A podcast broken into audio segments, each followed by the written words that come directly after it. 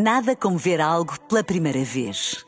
Porque às vezes, quando vemos e revemos, esquecemos-nos de como é bom descobrir o que é novo.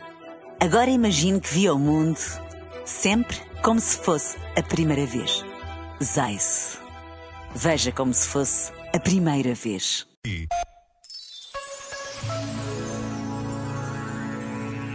Não estamos condenados a repetir nem a construir um futuro baseado na exclusão e na desigualdade, no descarte ou na indiferença, onde a cultura do privilégio seja um poder invisível e incontrolável e a exploração e o abuso sejam um método habitual de sobrevivência. Não.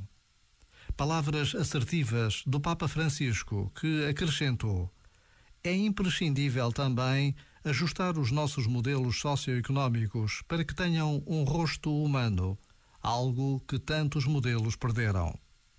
O Papa Francisco não desiste de nos pedir um mundo mais justo, mais fraterno, um mundo novo. Já agora, vale a pena pensar nisto. Este momento está disponível em podcast no site e na app.